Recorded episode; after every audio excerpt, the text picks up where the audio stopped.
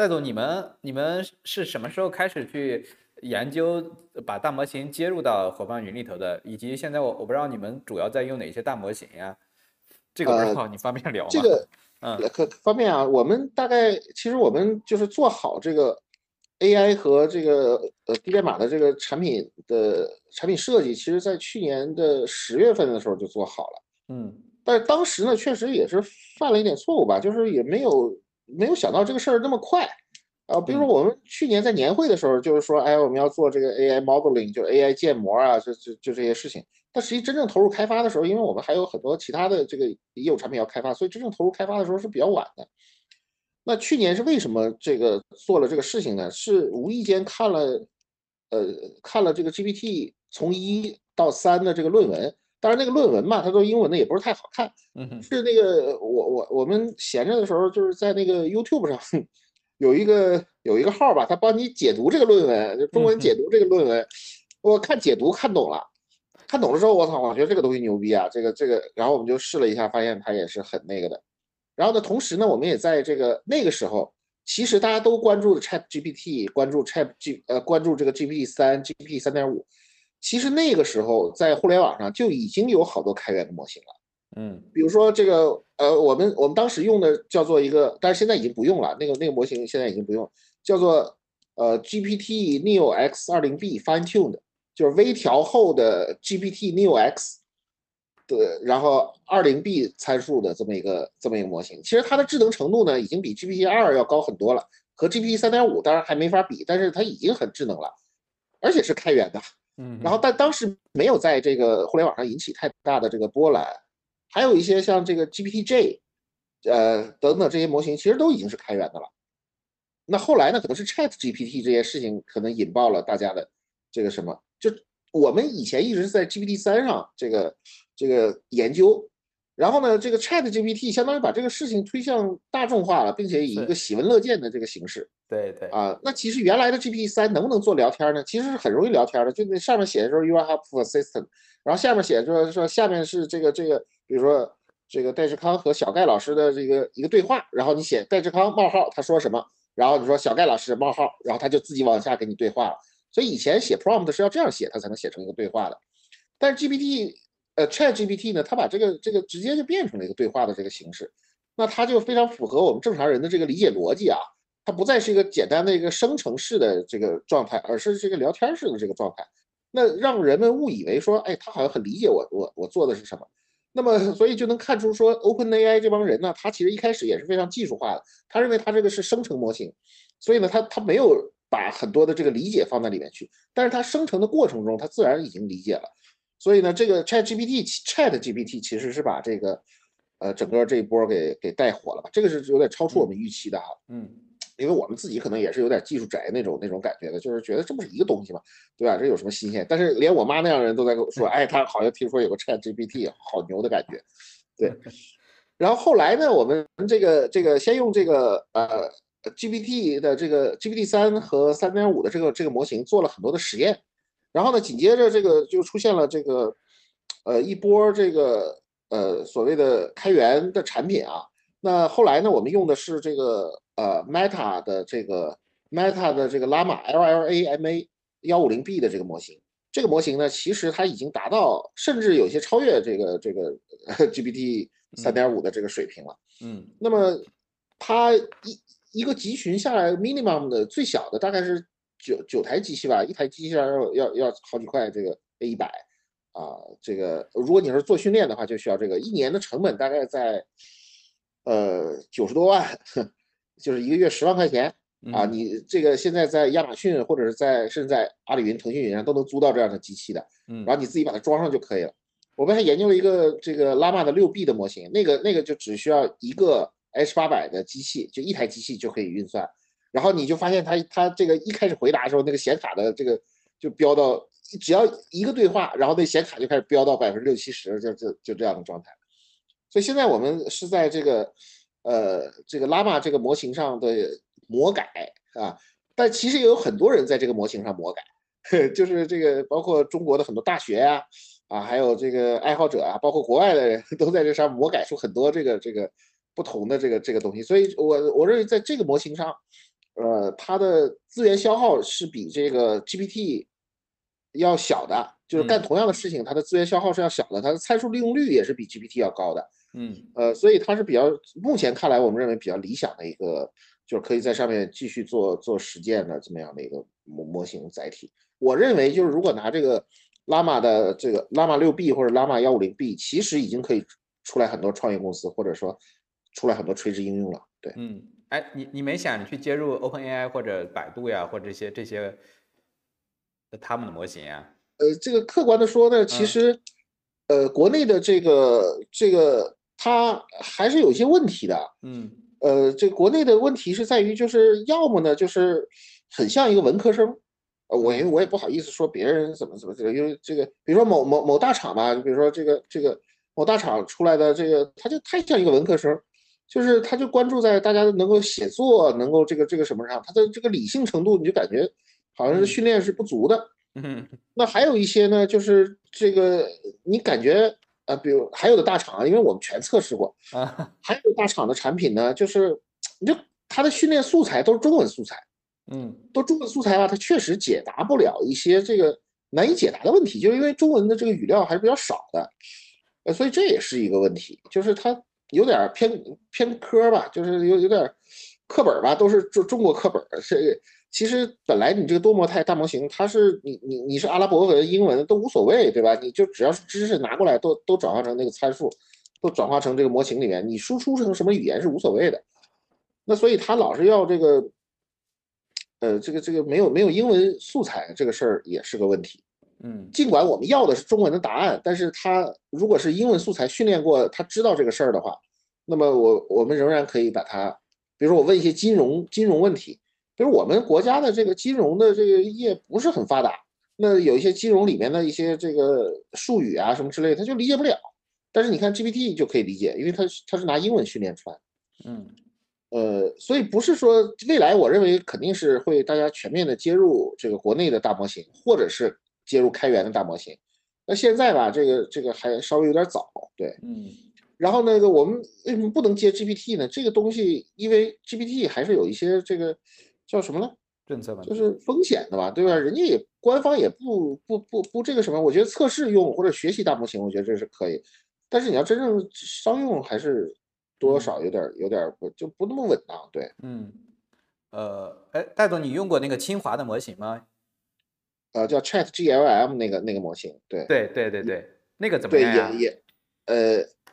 这个也能用，就它的它的六 B 的模型也能用，就是属于这个智商大概相当于呃 GPT 三点五的呃三分之一啊，或者四分之一那个水平吧。但是它的确实资源消耗非常小啊，所以我觉得在一些非那么不是那么严谨的那个那个东西上拿它来干也是挺好的，它资源消耗是真的很小。嗯，对，明白。哎，那你们用开源的模型带走，你们我不知道你们的数据怎么拿来。还有刚才我理解，就刚才比如说建模的数据，你们肯定也是有一些属于自己的一些 know how 的数据。我不知道这个数据这几个数据怎么结合呀？最后怎么微调？你们是大概怎么做的呀？啊，它这个里面都开放了这个一些训练的方法和这个这个微调的一些这个什么。首先，这个训练和微调是两件事儿啊。但实际上我们有三种解决方，解决这个问题的办法。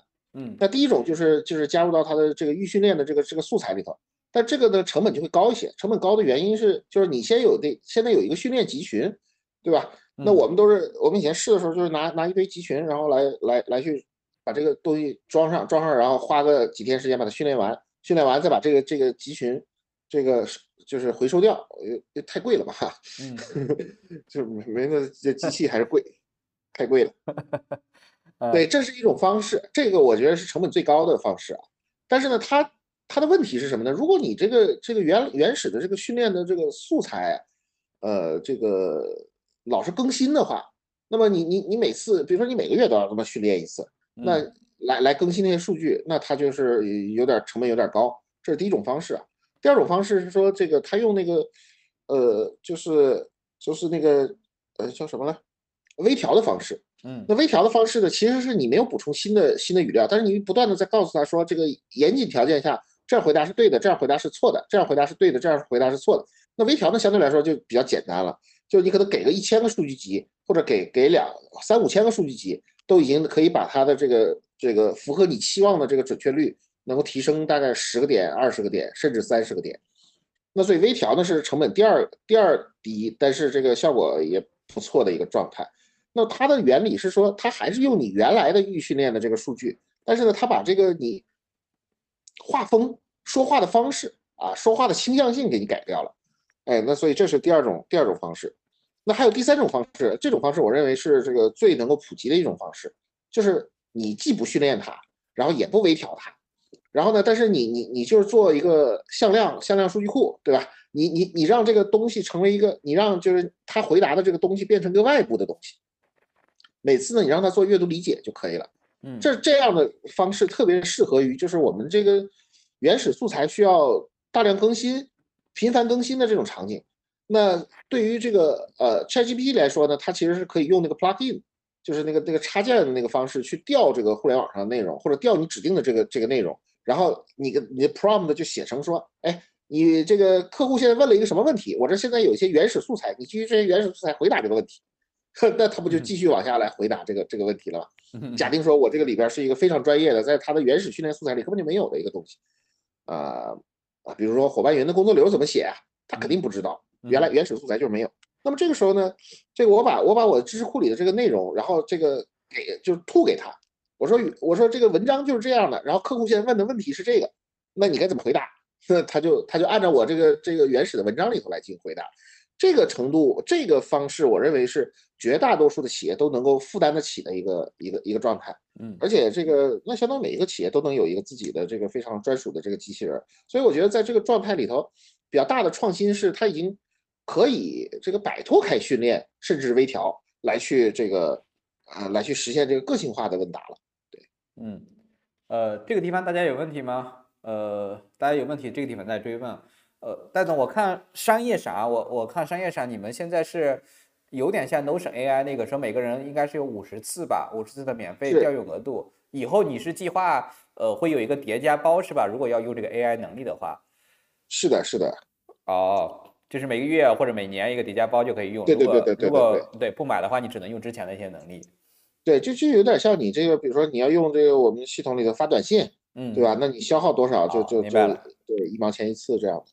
明白了，明白了。呃，我我看一下大家有问题吗这一块儿？所以，因为我跟戴总这部分聊了，他们是怎么融合的，以及到底具体是怎么做的。呃，我理解啊，戴总，你们可以做的第一就是你觉得，呃，在建模这部分，它它是它是雪中送炭的东西，它可以很好的帮用户建模，也可以节省你们的人力成本啊，这是第一。第二的话就是呃，在交互上。因为我记得去年咱们俩聊的时候，你还说，你说你又想做易用，又想做灵活性。对，所以 AI 来了，我们就很兴奋，就是我觉得这这又多了一个可以解决这个易用性和上手难度问题的这个平衡的一个一个一个一个可能性吧。对，嗯嗯，这第二自然语言，还有你就聊，你也聊到了可能会赋能你们的销售、你们的客户成功的这个这个流程，对吧？是，嗯。那我想问戴总，就是你第二部分，你说就是自然语言去跟伙伴云的系统去交互的这个过程中，那大家就涉及到需要写提示语、提示词。刚才也有同学在弹幕里头说，AI 做不到能力平均化，因为不同的人对 AI 的掌握能力不同，AI 就像一本书，不同的理解程度、吸收不同。我也想问一下戴总，怎么看这个提示工程啊？中文这个这个事儿。就就一个观点认为，就是这个东西未来会是每个人的人和人之间的壁垒。还有一种观点认为，像伙伴云这样的公司，它会把这一层给做掉，让提示语尽量的简单。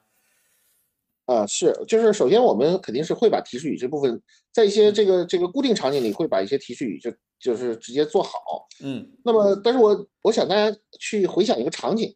嗯。呃，就是前几年呢，这个我们去这个机场啊，就是不是他开始就做多了那些这个。Auto check in 就自动自动办登机牌那个机器嘛，对不对？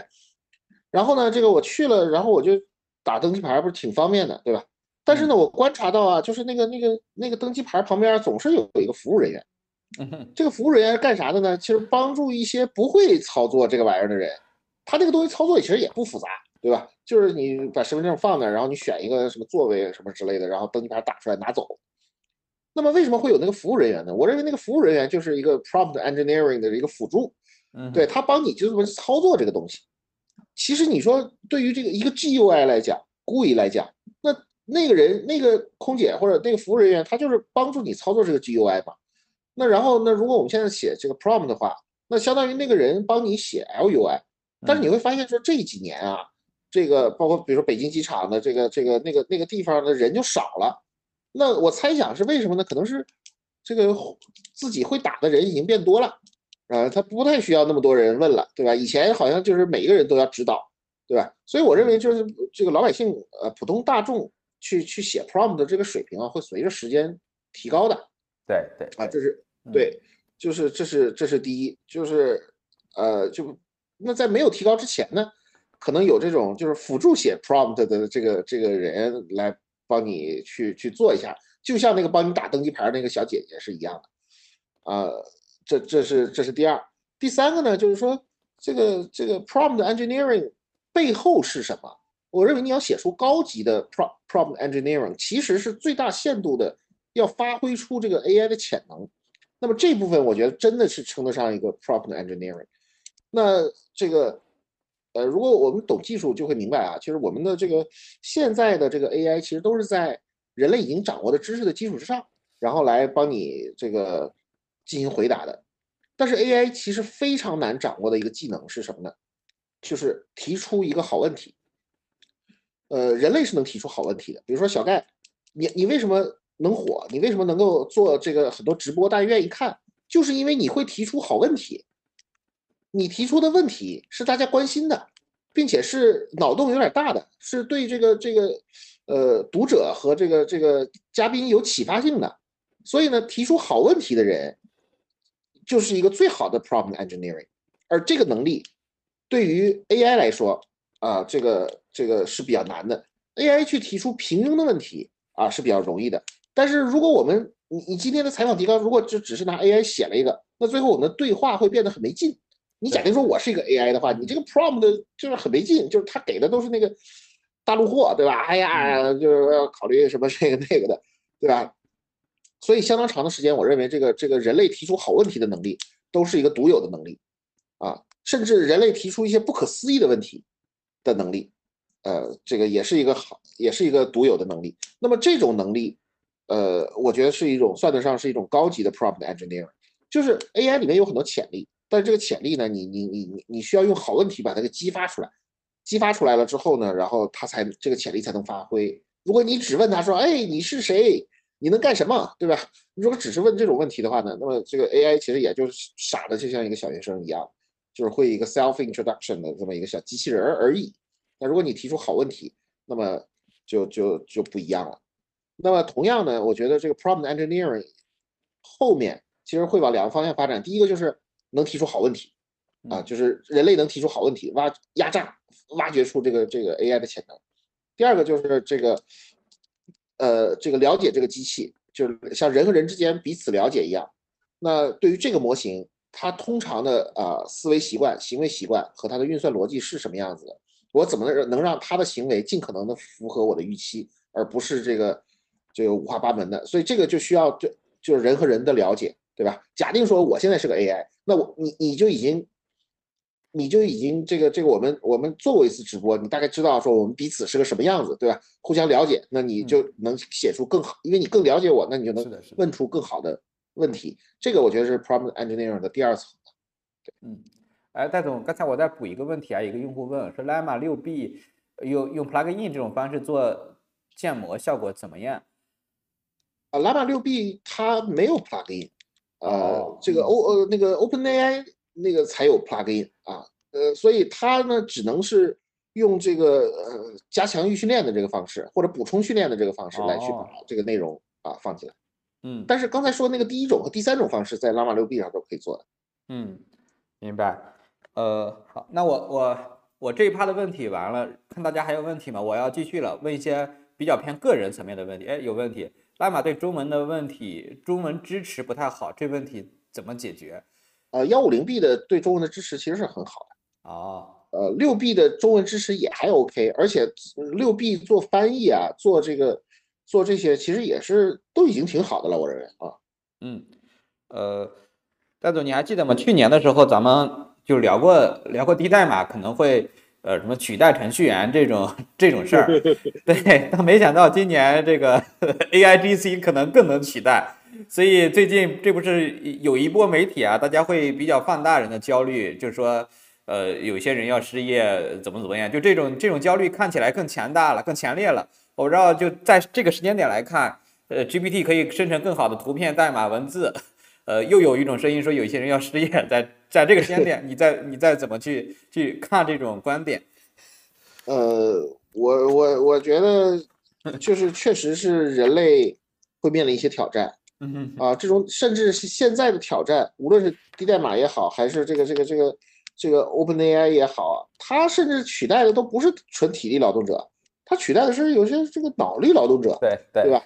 一部分脑力劳动者，这个东西其实是一个挺挺可怕的一件事情。嗯，所以呢，我觉得这个我最近又重新读了一遍那个那个未来简史啊，这个我我觉得我我不是为了学知识，我是为了这个也是为了呃这个看看自己的焦虑的这个这个这个这个问题。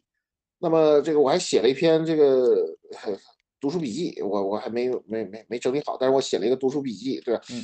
那么我也没有确切的答案，但是我认为这个人类在进步的过程之中，确实会面临一个巨大的 gap。那么这个 gap 是什么呢？就是我们能不能把自己放低？就是我能不能把自己放低？就是我们认为这个好像我就是神，对吧？人类就是神，人类就是最高等级的文明，人类就是这个这个什么，呃，但是这里面确实有可能会有那种，就是《三体》里讲那个农场火鸡主的这个这个这个什么。那如果你今天把这个 AI 当做一个外星人的小 baby 啊，或者是一个外星文明或者更高维度的文明的一个小 baby，你如果有这样的敬畏心，我觉得这是这是第一步啊。就是这个，你别觉得自己哈啥都行，对吧？你把它当做一个生命，虽然它是你孕育出来的，但是它的未来的前途不可限量。长江后浪推前浪，前浪死在沙滩上，对吧？所以尽量的有有所敬畏。第二个，我觉得是这个有所敬畏的基础是什么呢？就是你得明白这个趋势是不可挡的，就是这个发展是不会停下来的。你不，比如说马斯克什么，他说，哎呀，建议大家都停止研究。六个六个月，然后自己去研究去了，就这种事儿是不可挡的。我认为，就是大家看清楚这个趋势。第三个呢，就是良好的 work with it，就是和他一起工作，啊，这个和他一起去创造，对吧？啊，接纳他这个东西的这个存在。呃，所以我觉得其实没有人会淘汰人，但是没有时代会淘汰人，但是可能自己的某种这个。意识的不到位，或者说认知上的这个不到位，会确实会淘汰淘汰一些人。对，嗯，呃，我继续的时候先插播一个问题，戴总，刚才有人说，除了 Open AI，其他的模型都能出现涌现吗？呃，这个这个涌现，其实现在大家做的都不是太好的啊，就是 GPT 和和这个其他的模型的涌现都不是太好。那么真正的涌现发生在什么呢？发生在这个呃 AI 的自学习。现在其实所有的模型都没有自学习，都是这个这个喂给它什么，它就学习什么，它的自主性是是没有开启的。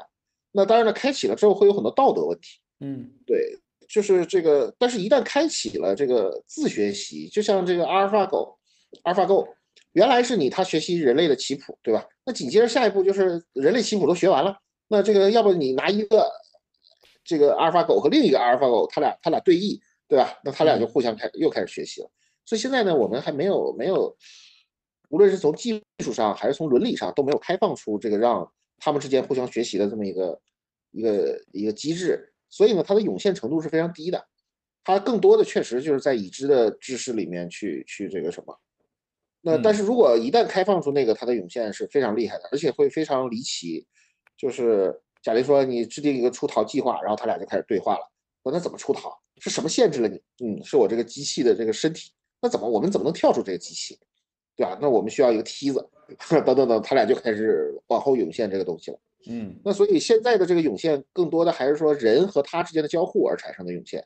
那但是我不看好这个这个方式，因为人和他他之间的交互还是量非常小的。但如果让他俩之间不停的不眠不休的去去对话、去去沟通的话，那这个涌现出来的东西是非常可怕的。嗯，明白。呃。那个我不知道陆琪那个文章戴总你看了吗？他最后就聊到这个话题的时候，他说，一个人未来他的见解是最重要的。这两天我也一直在想他这个观点，我不知道你你你怎么看，怎么理解见解呀？呃，我觉得这个其实我们以前讨论说钱是什么，嗯啊，咱们先不讨论见解，咱们先讨论钱是什么。嗯那在这个商品交换的时代呢，这个以前大家就说这个这个说信用就是钱，就是说你这人有信用，你就你就有钱，对吧？呃，为什么呢？就咱俩老做生意，每次这个我都是有借有还，再借不难，嗯，对？吧？那这个信用就是钱。但是在科技时代呢，这个信用不见得是一个不完全是一个钱了，对吧？因为我们的这个开始无中生有了。比如说以前说我抵押个房子，所以你给我钱，银行给我钱，对吧？这就是钱。但是呢，你会发现说科技创新呢，很多是无中生有的，对吧？那那 无中生有，但那什么东西是钱啊？就是认知。所以后来有个谁说说不知道是谁，反正也是挺有名的一个人说，他说你好像是沈南鹏吧，他说这个你永远赚不到你认知以外的钱。对，就是这个。那说你这个认知之内的钱你能赚到，认知之外的钱你就是赚不到，因为你都想不到，对吧？所以，所以我觉得这个对于人类来说呢，你刚才说的这个见解也好啊，呃，这个认知也好啊，我觉得都是对我们对这个世界的一种一种理解力吧。嗯那这个这个理解力确实，它就是你可以认为它是钱，或者认为它是一种，呃，人和人之间巨大的这个不同。所以科技越发展呢，认知所所赋予的这个能能量应该就会就会越大。嗯其实这个事儿呢，古人也说过，你比如说那个那佛陀就说，他说人类最大的问题其实是无明嘛，就是不不明白无知，对吧？这是最大的问题，然后无知才产产生了什么贪嗔痴啊，什么什么什么什么之类的这些东西。所以人类应该还是，呃，从过去到现在，我认为比较根本的问题就是无知。嗯，对。呃，我我我前两天也是看这东西，因为这个国外一直不是有这个一个一个模型嘛，呃，最下面是数据，数据上面是信息，信信息上面是知识，知识上面是见解。呃，陆琪没有讲这个东西，我不知道他是不是套这个模型，因为他觉得知识以下的东西大模型都可以搞定了，呃，之上的见解可能大模型会差些意思，所以嗯他会觉得，包括刚才咱们说的 auto 就是副驾驶，因为大模型生成出来的东西，它没有那么强的判断力，需要人来去最终来去做决策。那你需要有见解，知道哪个东西好，哪个东西不好，或者怎么去优化。所以，所以对，所以我不知道这个是不是是不是他理解的见解啊，就认为下层下面的东西模型都可以搞定，而上面的还不行。所以人的核心竞争力，之前的时候可能你有知识，我没有知识。你懂怎么直播，我懂不怎么直播，呃，那你你比我厉害。那现在其实我们很快就可以学会习得直播的技能。更重要的是，反而是我们上面说，对于直播这段时间，你到底怎么整，问什么问题，对吧？这个画面怎么设计，这种能力反而更重要。对，因为他那个文章刷屏了嘛，就我我看了好多次。弹幕有个问题啊，我觉得挺好的。他说现在是不是除了厨师、制制什么育儿嫂、外科医生、手工艺者这类，没有不能被 AI 取代的职业了吧？我我想我我我先回答一下，其实厨师这个问题，我感觉没有人工智能之前，厨师也是慢慢的在被替代。因为中央厨房这个事儿，其实是把几个厨师的有点像大模型，我感觉中央厨房到最后，我之前做不了一个什么呃炒回锅肉，但现在我用预制菜可以很快炒出来。我感觉反而是厨师早被用另外一种大模型的方式被替代了，育儿嫂应该还没有。是就是这个，呃，我觉得啊，但是也嗯不是一个特别，就是就是完整的见解。但是我觉得就是，呃，以后做啥工作呢？包括我也想说，我孩子将来做什么呢？他所所做的选择肯定是跟我们现在跟我们那个时代做的会是完全不一样的了。嗯那这个，我觉得工科呢，可能如果是一个比较聪明的人，那确实就可以学一些这个 AI 的算法模型啊，对吧？因为你造出一个算法模型，相当于你生了个 AI 的孩子嘛，对吧？嗯或者是你做它的训练，相当于你做一个教育工作者，工作者，对吧？或者说你做这个数据的这个收集、数据的产生或者用户的使用的这种场景，那这个相当于产生数据，就相当于这个能源嘛，对吧？同时呢，这个还还有一些机会，像这个，比如说我们做一些这个脑机接口或者是生化接口，呃，这个有点像是这个交通，就是我们脑子里的这东西和电波之间是怎么转换的，对吧？嗯包括这个文科文啊，当然还有一些基于这个 AI 的这什么制药啊、生物工程啊，这这这些我觉得都是不会被取代的，而且未来会非常集中的这个创造出价值。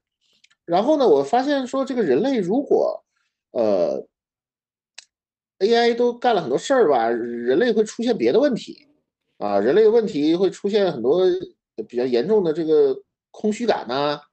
啊，这个对意义的追寻呐，啊，对情感的这个缺失啊，什么之类的，就是就就所以呢，这个你看这个现在的孩子呢，其实得抑郁症的也很多，是的。然后呢，就他心里边，他虽然说物质富足了，但是心里边的那个坑其实没没有解决。